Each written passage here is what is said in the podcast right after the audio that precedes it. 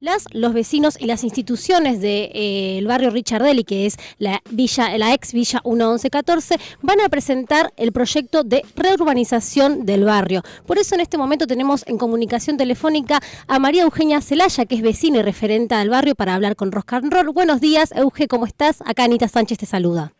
Buen día, Anita. Hola, ¿me escuchás? Sí, sí. Ah, perfecto. Bueno, Euge, escuchar, eh, contanos un poquito eh, lo que tiene que ver con el proyecto este de eh, reurbanización del barrio. Sabemos que el barrio ya cuenta con una ley de urbanización, pero hasta el momento no ha sido cumplida. Entonces ustedes se van a estar presentando el día de hoy a la legislatura un nuevo proyecto. Contanos un poco de qué trata. Bien.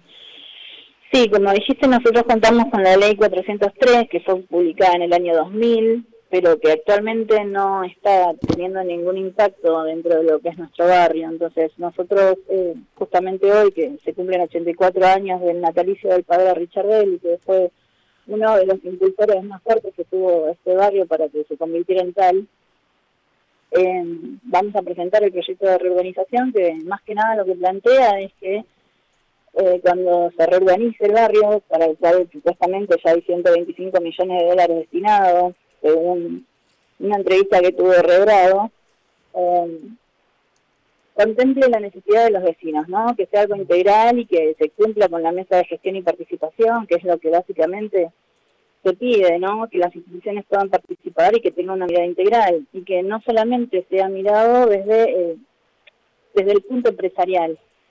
Em, más que nada para que el vecino, que es el que sufre y padece todos los días, pueda dar su mirada de eh, lo que se necesita. ¿Quién más que nosotros sabemos la necesidad que se pasa acá y qué es lo que no hay cercano? Claro, entonces hasta la actualidad eh, esa plata que ya estaba derivada no es que se ha invertido en obras dentro del barrio, ¿cómo es la situación? Eh, ¿Se ha hecho algo, se, más allá de obviamente de, de, no estar consultadas las y los vecinos? No, en este barrio no se hace nada hace ya casi 16 años, lamentablemente no, no hubo ningún tipo de inversión.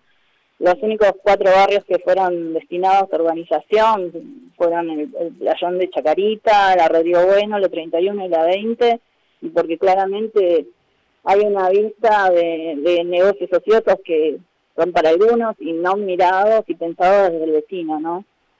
Así que nosotros lo que básicamente no queremos es pasar por esa situación, saber en qué se va a invertir y destinado realmente a los vecinos. O sea, somos un lugar con más de 40.000 habitantes. Entonces, y el, 20, el 40% básicamente son inquilinos, así que, que nosotros queremos que realmente se invierta en el barrio, pensando en una urbanización y una integración con la ciudad, que es algo que tenemos pendiente hace muchísimo tiempo, pero que sea algo de fondo, que no sea una pintada o o, un revoque en una fachada de casa, sino que realmente sea algo integral y que dure y persista en el tiempo, ¿no? Eugenia, buen día, soy Vero Castañares. Em, bien, rescatemos algo de lo bueno que nos estás contando en este momento. ¿Cómo es que vos llegás a ser quien representa, porque de alguna manera ustedes se organizaron, ¿no? Para poder eh, transmitir todas estas necesidades y todo lo que pasa en el barrio em, y contar esta historia. Hace 16 años que no se hace nada, digamos. ¿Cómo es la organización entre vecinos? ¿Cómo es que ustedes eh, llegan a unificar eh, el reclamo de estas necesidades que tienen?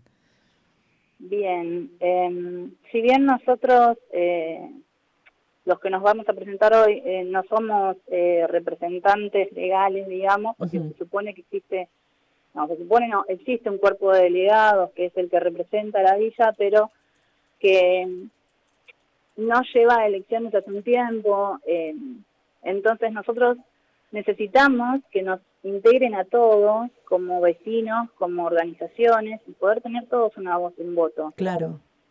¿Y ustedes cómo eh, hacen? ¿Se reúnen una vez por semana? Eh, no sé, eh, ¿votaron a ver qué es lo que van a presentar como primeras necesidades? ¿Cómo se organizaron? Nos venimos reuniendo hace ya un tiempo. Obviamente se ha invitado a, a que todo el mundo participe y que cada uno pueda poner su granito de arena y modificar, digamos, las distintas etapas que vamos avanzando. ¿Y, qué nivel de participación tienen? ¿Alto, más o menos? ¿Les gustaría que participe más gente del barrio? Sí, la verdad que estamos ahí, estamos es difícil conseguir una participación si no hay una ley que nos ampare. Claro. Entonces, desde ahí es que viene nuestro nuestro proyecto y nuestro pedido. reconocemos que son 23 años, este año son 23 años, que no, no nos dan lugar a la participación ni al consenso, ¿no? Entonces, esta es una manera de reivindicarnos como, como barrio, pedir que nos escuchen una vez más.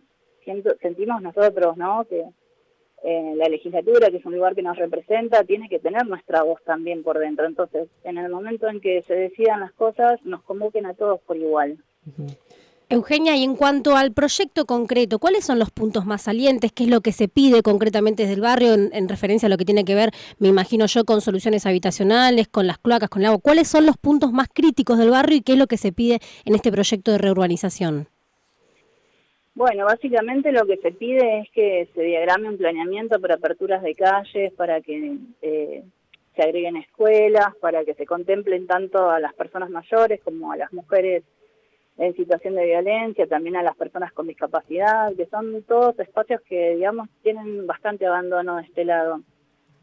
También estamos integrando lo que serían eh, ampliaciones de centros de salud, que el transporte pueda circular por estas zonas. Cuando nosotros hablamos de, de seguridad, no solo hablamos para nosotros, sino también para el resto de los barrios. O sea, si un barrio está organizado y tiene el acceso a todos los los elementos como para dar oportunidad a la gente que allí habita, creo que la, la calidad de vida no solo cambia para la gente del lugar, sino para todos los alrededores. Claro, claro.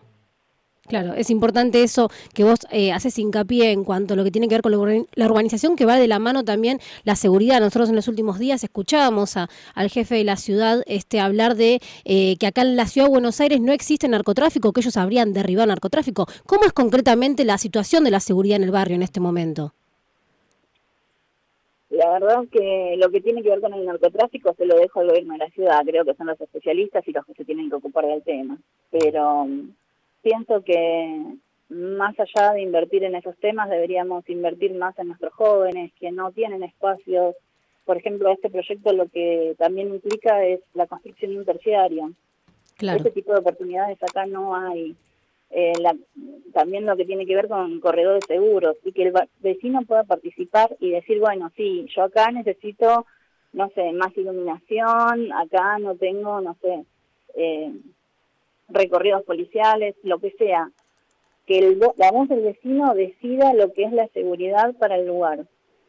No solo una persona o una institución que venga de afuera, sino los mismos que vivimos acá.